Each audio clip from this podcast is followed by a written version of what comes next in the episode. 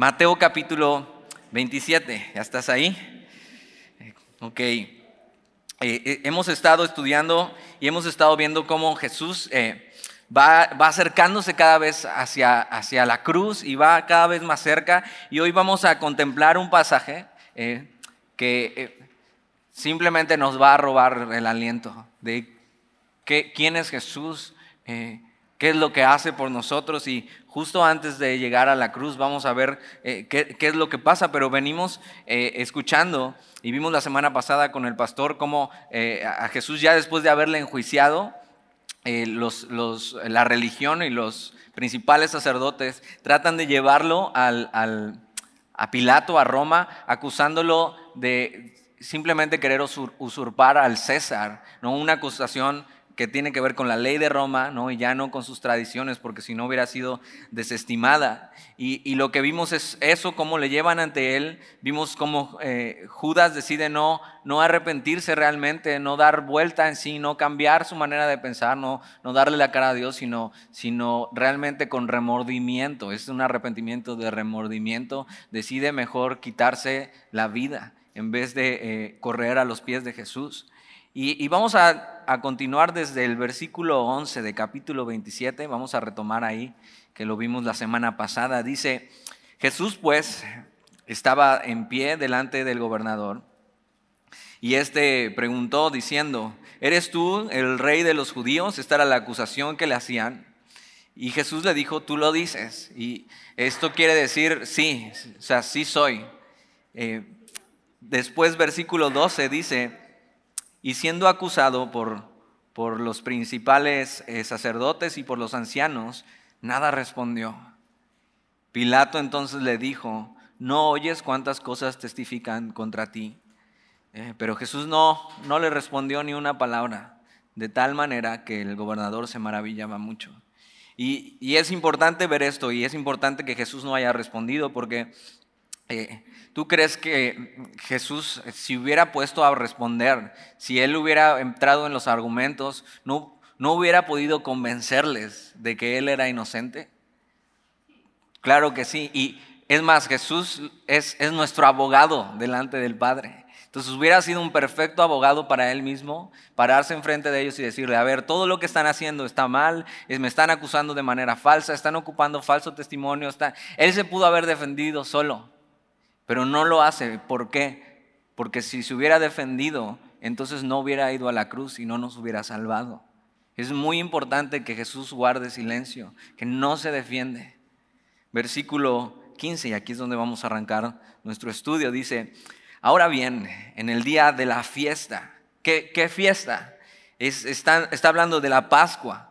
Ahora era una celebración para ellos y, la Pascua aquí no tiene nada que ver con los huevos de Pascua, por ejemplo. Esa es otra tradición realmente que no sé de dónde la sacaron, pero la Pascua aquí es, estaban recordando el día que en Egipto la muerte pasó por encima y los libró.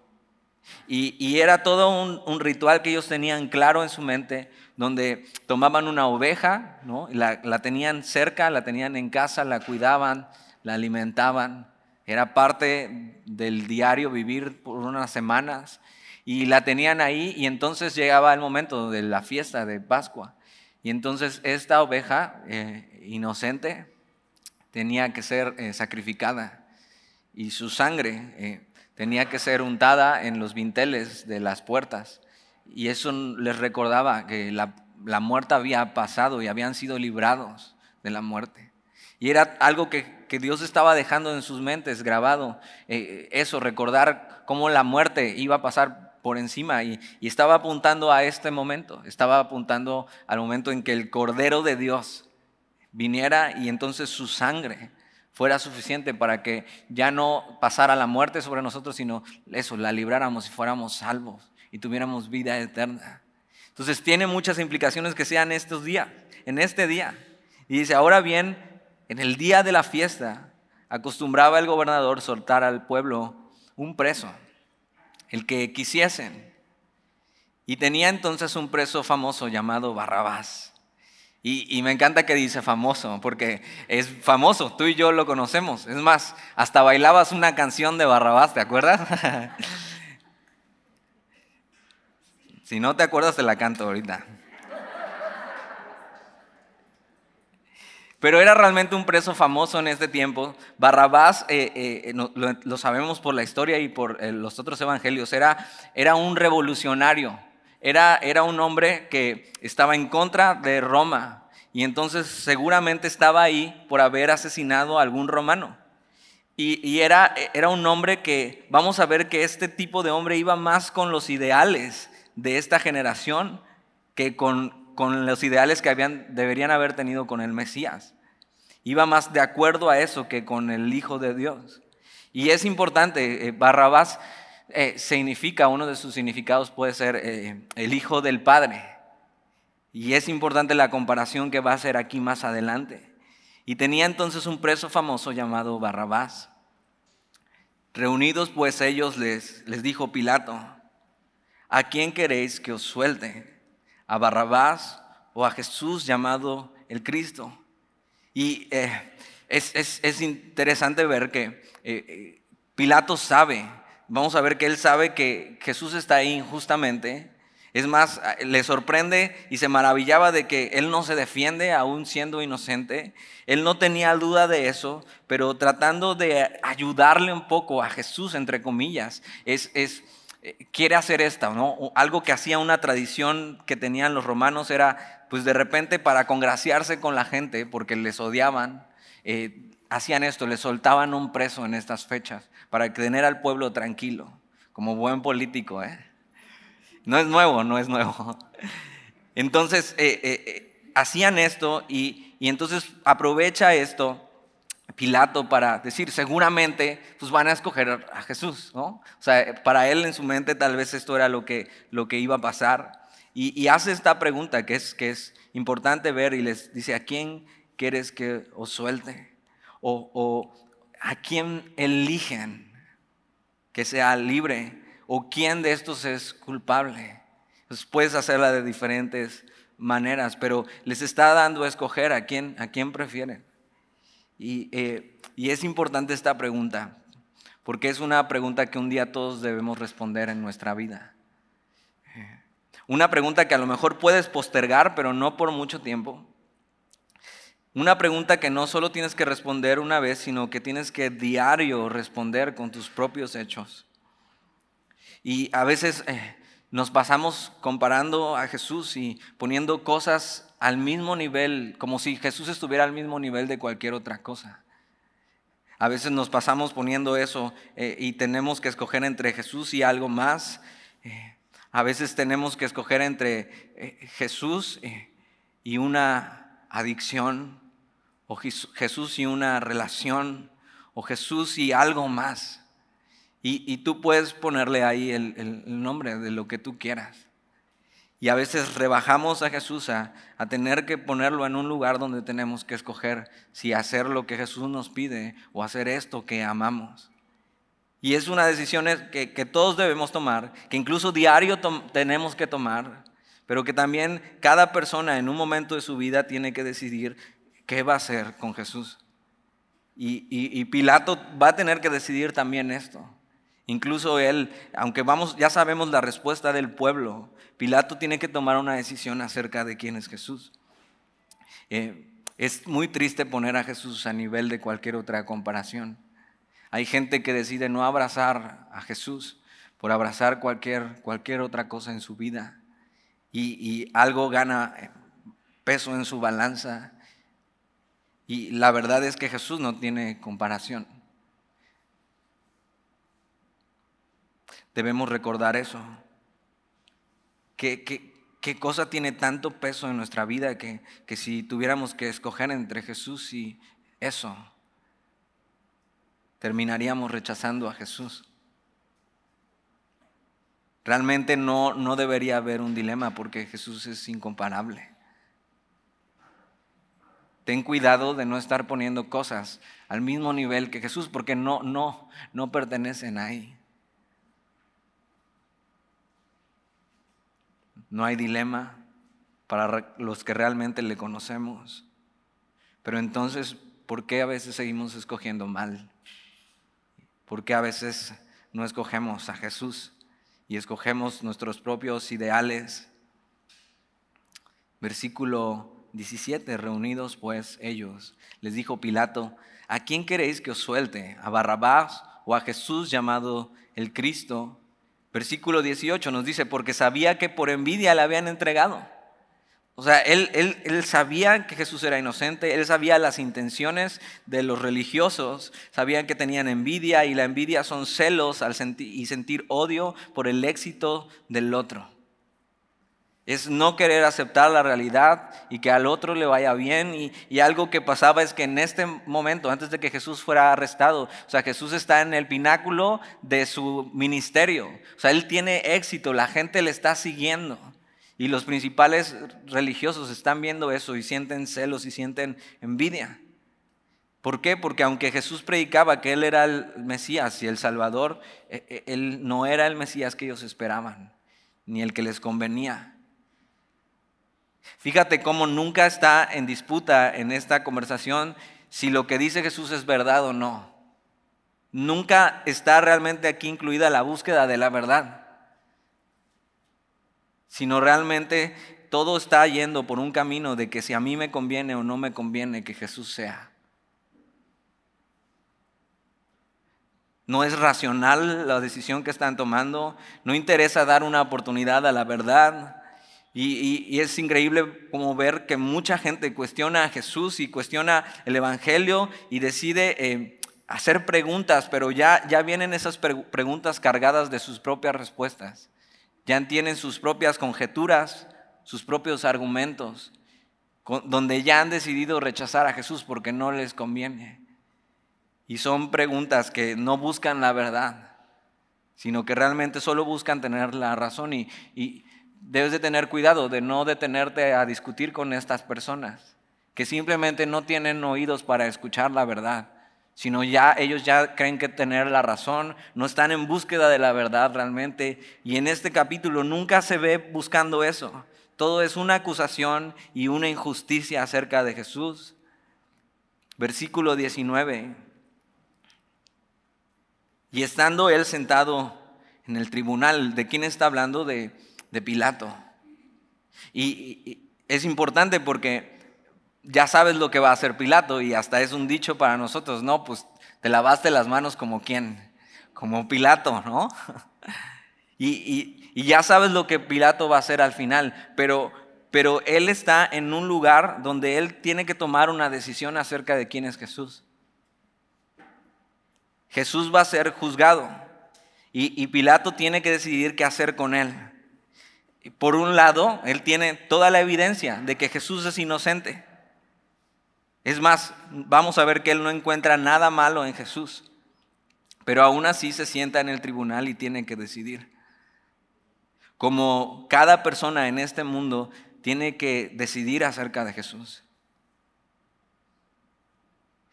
Pilato lo tuvo de frente, le vio el rostro, vio sus ojos, vio su dignidad, lo tuvo cara a cara. Sabía que él era justo, y que no había nada malo en él, que era injusto lo que le estaban haciendo. Y él tiene que decidir qué hacer con él. Y Jesús va a ser juzgado. Eh, es interesante porque Jesús un día va a juzgar al mundo.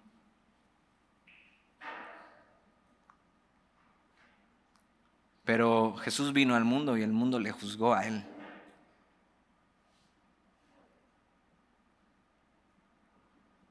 Antes de juzgar a Jesús sería mejor ver la evidencia y ver quién es Él. Pero mira, mira lo que sigue diciendo. Y él, estando él sentado en el tribunal, su mujer le mandó a decir, no tengas nada que ver con ese justo, porque hoy he padecido mucho en sueños por causa de él. Y si no fuera suficiente toda lo que, lo que Pilato sabe acerca de Jesús, verlo inocente, justo, ver que las intenciones de los eh, que le acusaban eran, eran erróneas, aún tiene una advertencia milagrosa de parte de Dios con un sueño para su mujer que eh, no sabemos dónde estaba en este entonces, pero sí sabemos dónde estaba Pilato. Pilato estaba trabajando. Y, seguramente su mujer no sabía dónde estaba porque ¿por qué le mandas un mensaje cuando en medio de una reunión importante él, está trabajando y la mujer sueña esto y seguramente pregunta, ¿dónde está mi esposo? Está atendiendo un caso. díganle esto, no tengas nada que ver con ese justo, porque hoy he padecido mucho en sueños por causa de él. Y es como si Dios le mandara una advertencia a Pilato, ten cuidado con lo que vas a hacer. Cuidado con lo que vas a decidir acerca de Jesús. Y, como si no fuera suficiente, esto agrega mucho más peso a, Pilato y en la decisión que tiene que tomar y, un mensaje urgente. Y yo creo que a veces eh, es bueno escuchar un poco más a tu esposa. Por alguna razón son un poco más sensibles. Ahora, no vayas a salir de, aquí diciéndole a tu esposo, ya ves, hazle caso a Dani, escúchame más. No, o sea, ve, ve, ve el contexto. Dios también les, les usa, Dios puede hablarte a través de tu esposa. Y, y, y, tiene esto ya en sus manos, todo esto, antes de juzgar a Jesús, antes de tomar una decisión. Y y vamos a ver que no hace correcto el juicio, porque en un juicio tú deberías tener la parte acusadora, pero también deberías tener la defensa. Y antes de tomar eh, una decisión deberías ver toda la evidencia, escuchar los testimonios, no solo de sus enemigos, sino también de sus amigos. Y hay, en la Biblia y en la arqueología y en la historia, hay evidencia suficiente para hacer un veredicto acerca de Jesús antes de alejarte como un incrédulo. Y si tú estás aquí has estado batallando con eso, tienes que saber que hay evidencia suficiente para que puedas tomar un veredicto acerca de quién es Jesús para ti. Y hasta ahora hemos visto, la religión organizada juzgó a Jesús y lo declaró culpable. Vamos a ver que la humanidad le condenó, pero también la justicia humana sin encontrar algo malo en él, le va a entregar. Pero un día será Jesús quien juzgue al mundo con justicia. Ese día no habrá dudas de quién es Él.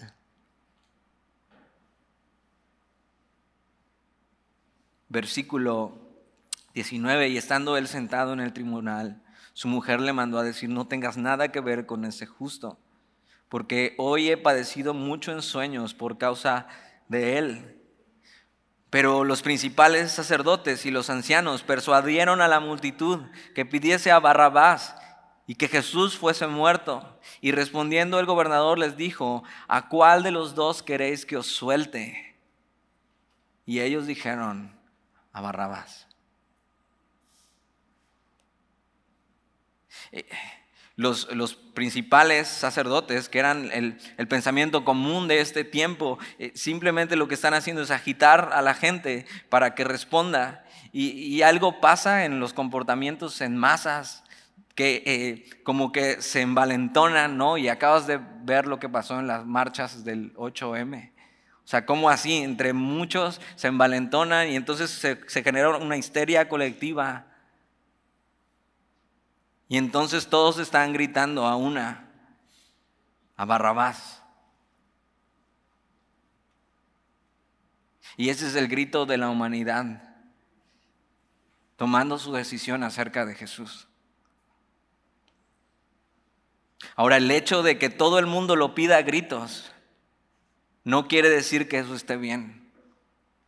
Y tú tienes que tener cuidado en el mundo que vivimos hoy de que el hecho de que todo el mundo lo grite y todo el mundo lo diga y la mayoría piense eso, el hecho de que la mayoría lo haga no quiere decir que esté bien. El hecho de que la mayoría apruebe cosas no quita que no sea lo correcto ante los ojos de Dios. El hecho de que todos lo hagan y todos griten a una no quiere decir que tú deberías gritar lo mismo, pensar igual. Y ellos están escogiendo el grito de la humanidad, escogiendo, no queremos al verdadero Hijo del Padre, sino escogieron al falso hijo del padre, a Barrabás. Y yo pensaba mientras hacía este estudio, ¿cuántas veces he tenido y he estado en una encrucijada en mi vida? Y he tenido que escoger entre Jesús y algo más. Y aún Jesús ya siendo mi Salvador y mi Señor, decidí escoger otra cosa y no a Jesús. ¿Cuántas veces desestimé su vida y su sacrificio? ¿Cuántas veces puse a comparar a Jesús con cualquier otra cosa, siendo Él incomparable? Como sabiendo quién es Él, aún así muchas veces terminamos no eligiéndole. Gritando lo que realmente anhela nuestro corazón y a veces no es Él.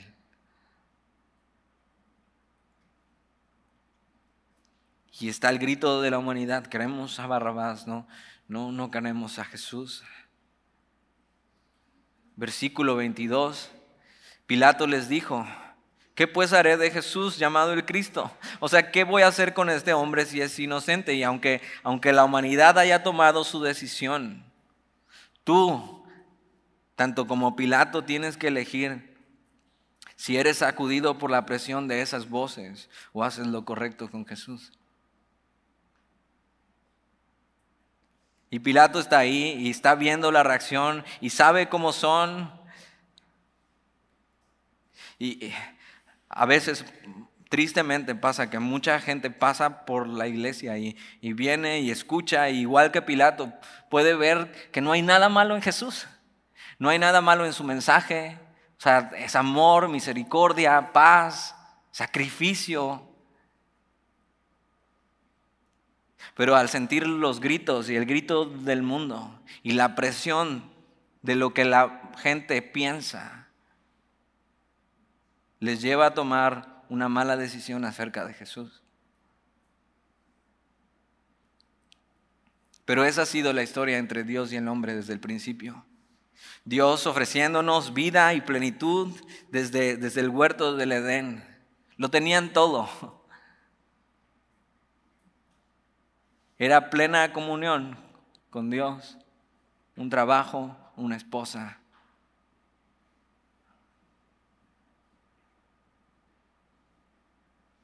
Tenían a Dios con ellos. No necesitaban tapujos entre Dios y ellos. Y al final terminamos escogiendo cualquier otra cosa menos a Dios. Esta decisión de no escoger a Dios llevó a Jesús a la cruz.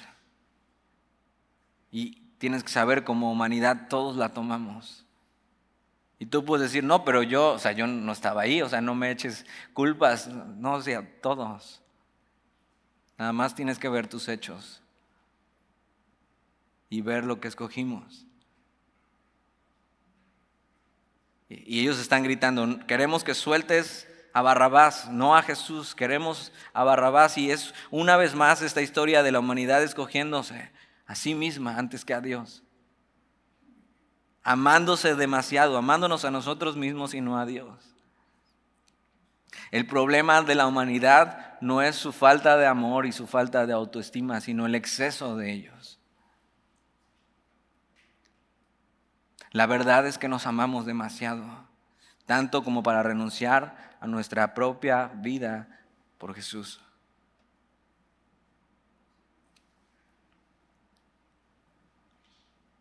Y piensa eso, el único que no era digno de muerte fue entregado a muerte para que yo sea digno de vida. El único.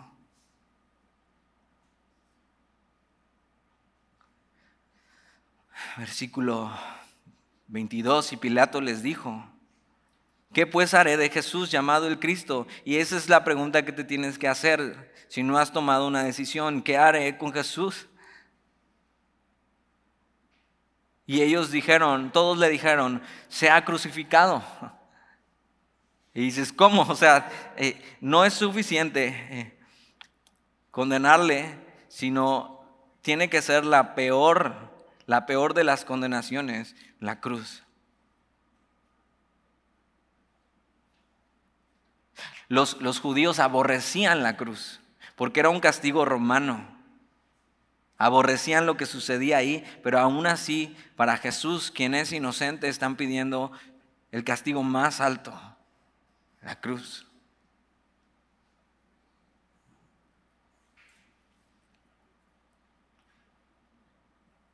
Versículo 23, y el gobernador les dijo, pues, pues ¿qué mal ha hecho?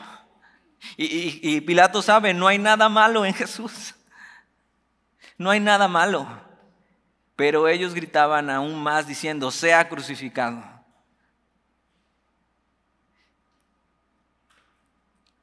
Un grito que no solo condena a Jesús, sino, sino le está diciendo, quiero a Dios fuera de mi vida.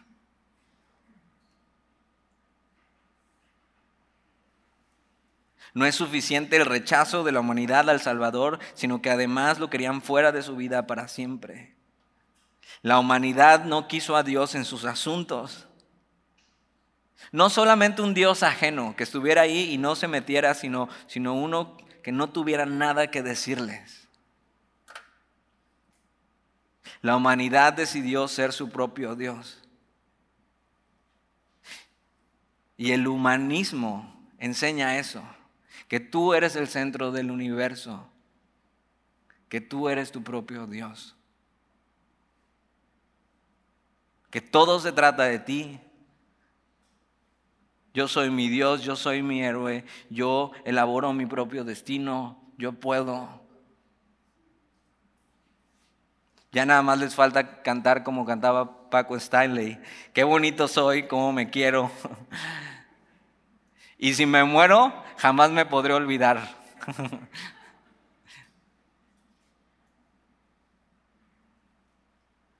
Pero tienes que saber que así somos.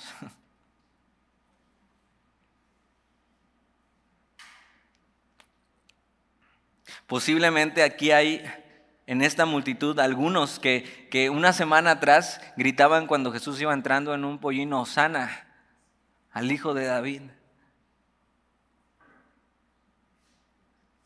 Pero que una semana después están gritando que sea crucificado.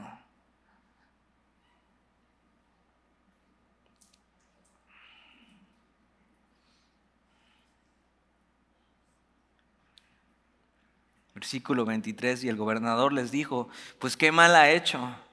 Pero ellos gritaban aún más diciendo, sea crucificado. Viendo Pilato que nada adelantaba, sino que se hacía más alboroto. Tomó agua y se lavó las manos delante del pueblo, diciendo, inocente soy yo de la sangre de este justo, allá vosotros. Y, Pilato lo que está haciendo es tratar de zafarse de esta decisión. Está diciendo, ok, yo no veo nada malo en Jesús, yo veo que es inocente, yo veo que no debería sufrir esto y no debería morir, y, como un acto de decir, ok, pues yo no tengo nada que ver, no puedes no tener nada que ver con Jesús. No puedes rehuir de esta decisión.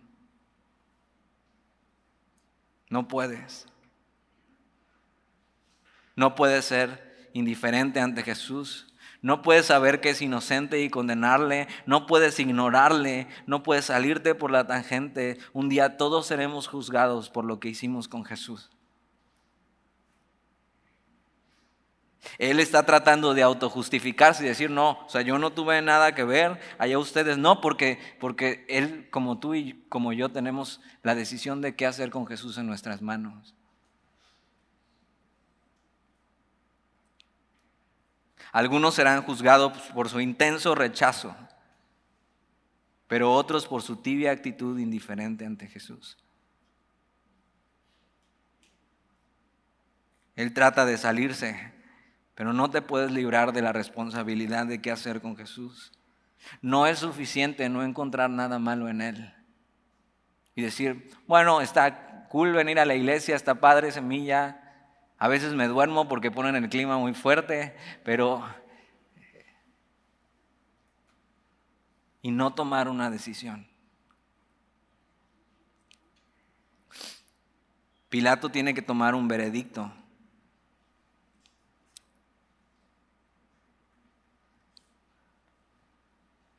No puedes no tener nada que ver con este justo.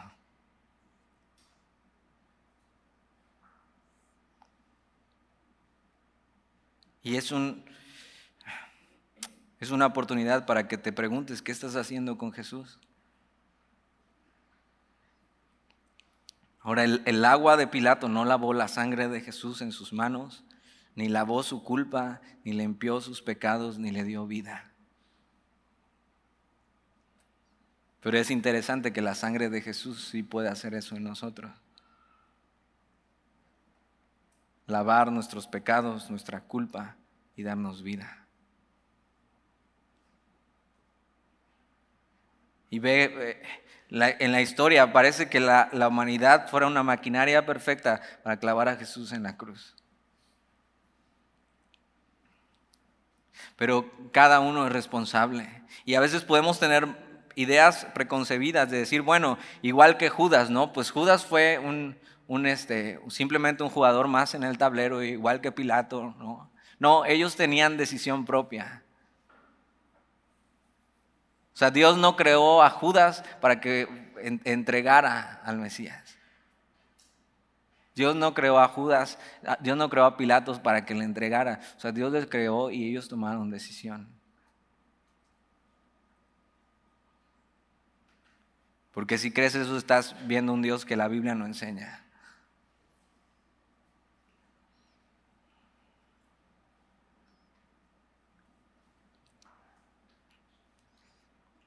Si hoy estás aquí y este es tu caso y estás así como Pilato, no encuentro nada malo en Jesús, pero, pero, no, pero no decido rendirme a Él, hoy eh, te ruego que tomes la mejor decisión y si te rindas y hagas bien con Jesús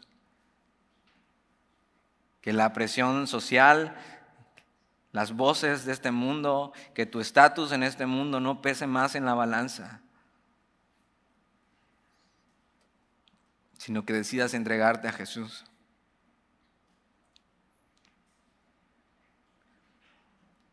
Versículo 24, viendo Pilato que nada adelantaba, sino que se hacía más alboroto. Ve, eso es lo que le está presionando el alboroto, lo que va a decir la gente, ni, les importaban los judíos y ahora se siente presionado por ellos. Tomó agua y se lavó las manos delante del pueblo diciendo, inocente soy yo de la sangre de este justo, allá vosotros. Y respondiendo todo el pueblo dijo, ve, su sangre sea sobre nosotros y sobre nuestros hijos. O sea, no saben lo que dicen. Están diciendo, sí, órale, somos culpables. Y todavía meten a sus hijos.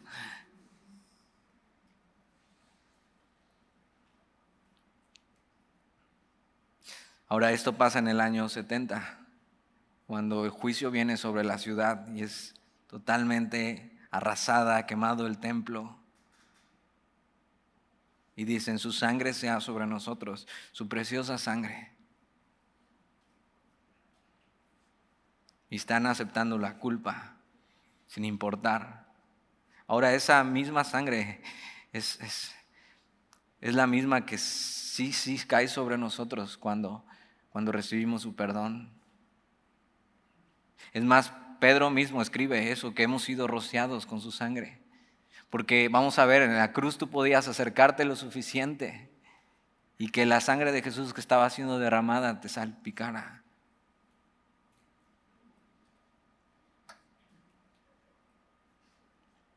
Su preciosa sangre. Y Pilato toma su decisión. Aunque él intenta zafarse, toma un veredicto un veredicto y una decisión que tiene implicaciones eternas. Lo que vas a hacer con Jesús tiene implicaciones eternas.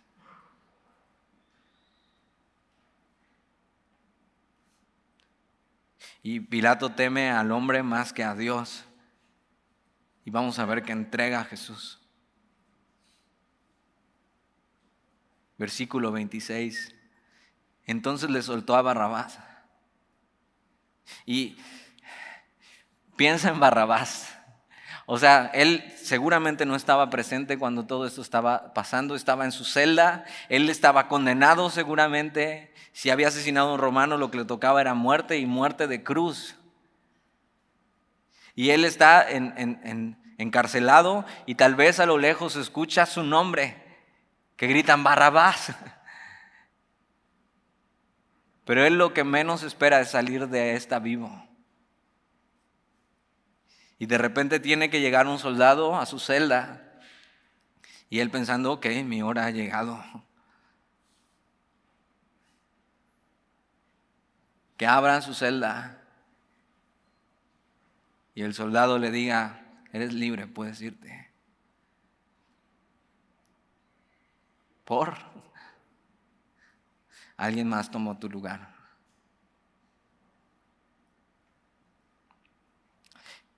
Y ve lo que Jesús hace con nosotros. No le preguntó a Barrabás, igual que no nos pregunta a nosotros, porque qué bueno, porque algunos de nosotros en nuestro orgullo hubiéramos dicho, pues yo ni quiero, yo ni quiero que te sacrifiques por mí.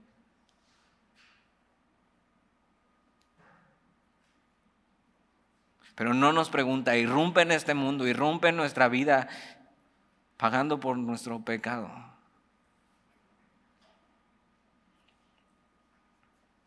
Y Barrabás tiene que salir de ahí pensando eso, ¿cómo soy libre? ¿Cómo que alguien más tomó mi lugar? ¿Quién es este hombre?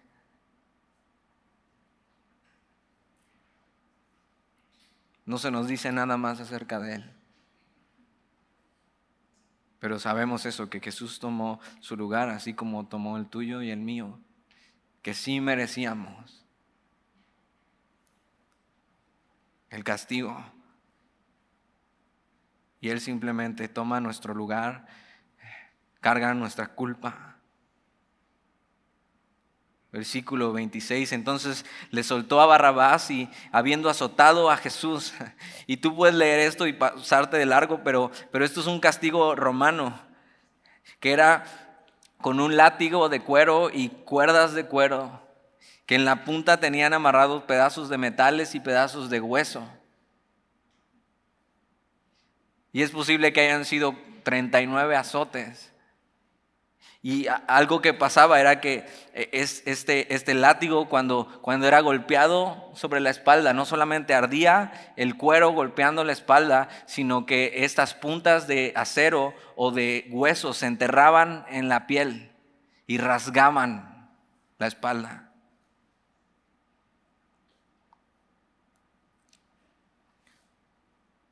Ahora déjame leerte un, artículo de un doctor que escribió acerca de la muerte de Jesús y el doctor se llama William Edwards y el artículo se llama Sobre la muerte física de Cristo Jesús de la revista de la Asociación Médica Americana. Dice, la meta de la flagelación era debilitar a la víctima a un estado justo antes de colapsar y morir. Mientras los soldados romanos repetidamente golpeaban la espalda de la víctima con toda su fuerza, las bolas de hierro causaban fuertes contusiones y las correas de cuero y los huesos de oveja, mira de qué eran los huesos, desgarraban la piel y los tejidos subcutáneos. Entonces, mientras continuaba la flagelación, las laceraciones rasgaban los músculos del esqueleto subyacentes y producían temblorosos pedazos de carne ensangrentada. El dolor y la pérdida de sangre generalmente establecían el escenario para un shock circulatorio. La magnitud de la pérdida de sangre podía bien determinar qué tanto sobreviviría la víctima en la cruz.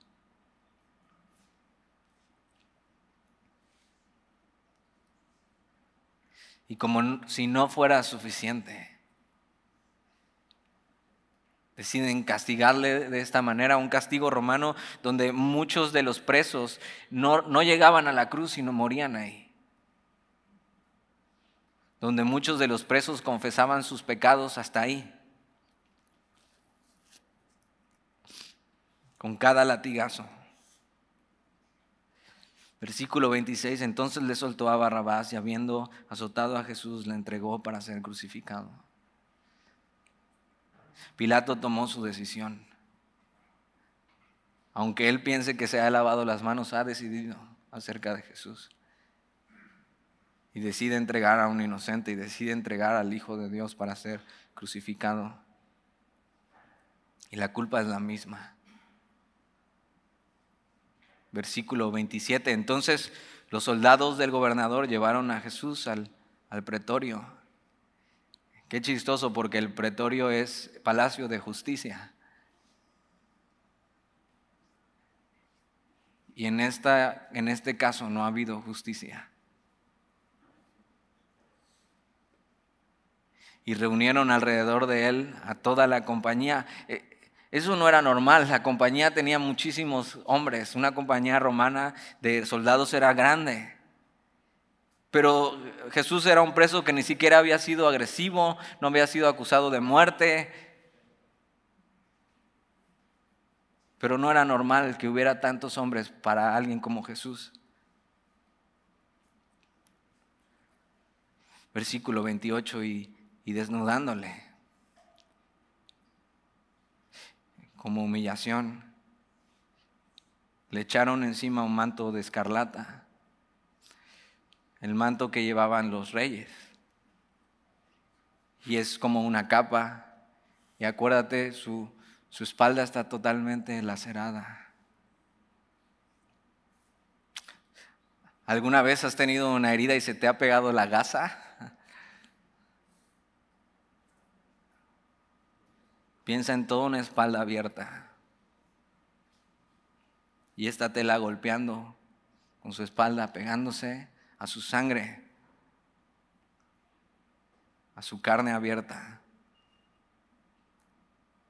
Versículo 29, y pusieron sobre su cabeza una corona tejida de espinas, que no solo causaba dolor, sino era, era humillación. Y se enterraba entre sus cien y rompía los vasos. Y una caña en su mano derecha, como su cetro. E hincando la rodilla delante de él, le escarnecían, o sea, se burlaban, diciendo, salve rey de los judíos. Pero si era el rey.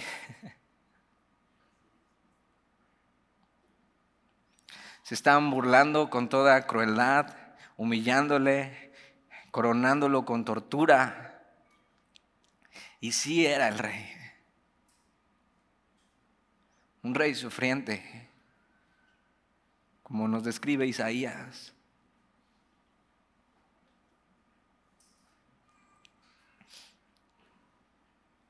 Y, ellos estaban haciendo burla de, de, esto, de que él era el rey y poniéndole cosas eh, falsas, como un falso rey, diciéndole, eres un falso rey, no eres rey.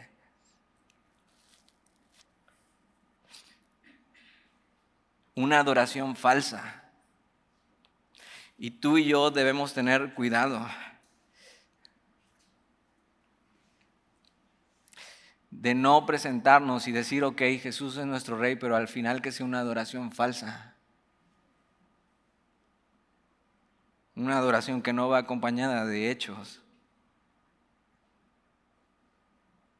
Que solo es así de boca como estos hombres, pero al final nuestros hechos no acompañan que Él es nuestro rey.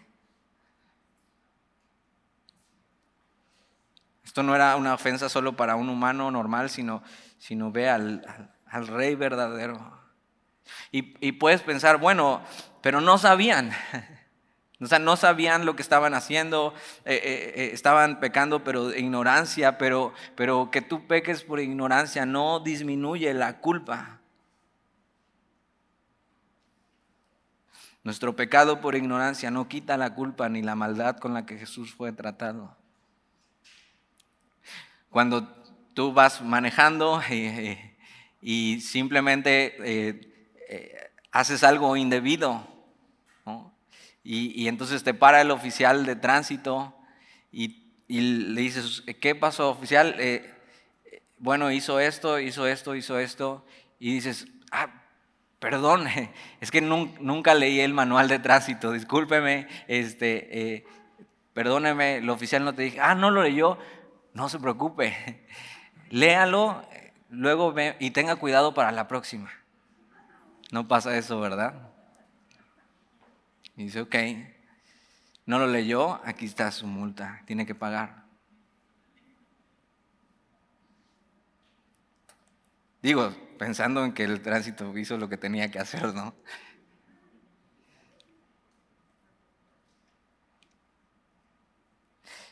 La ignorancia no disminuye el peso de la culpa.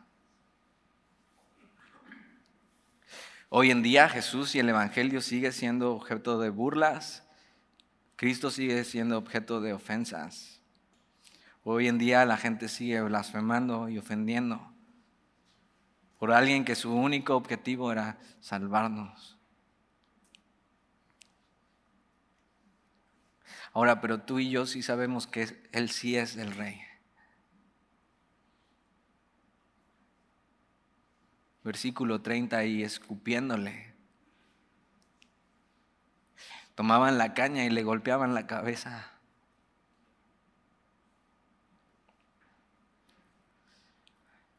después de haberle escarnecido, le quitaron el manto, o sea, pegado a su espalda.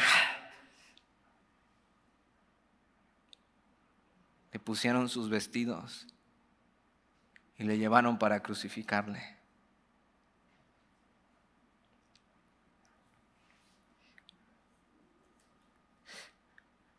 Que nunca olvidemos lo que Jesús tuvo que pasar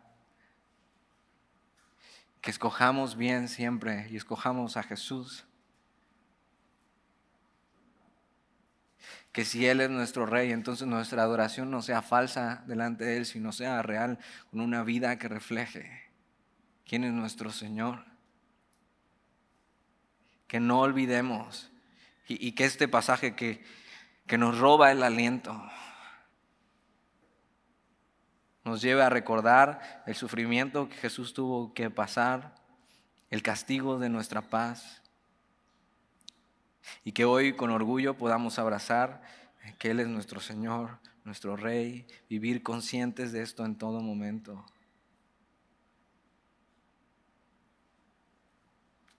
Recordando su corona de espinas, su capa y su cetro, caminando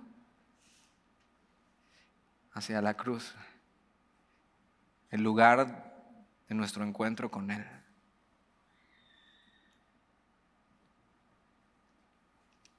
Oramos.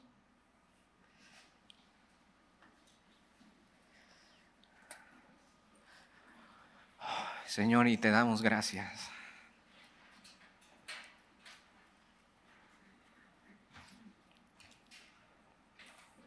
Porque por el gozo puesto delante de ti, Señor, caminaste y soportaste y, no te importó ser igual a Dios. Y no abriste tu boca. Y a pesar del grito de la humanidad no escogiéndote, Señor, tú decidiste no, no echarte para atrás.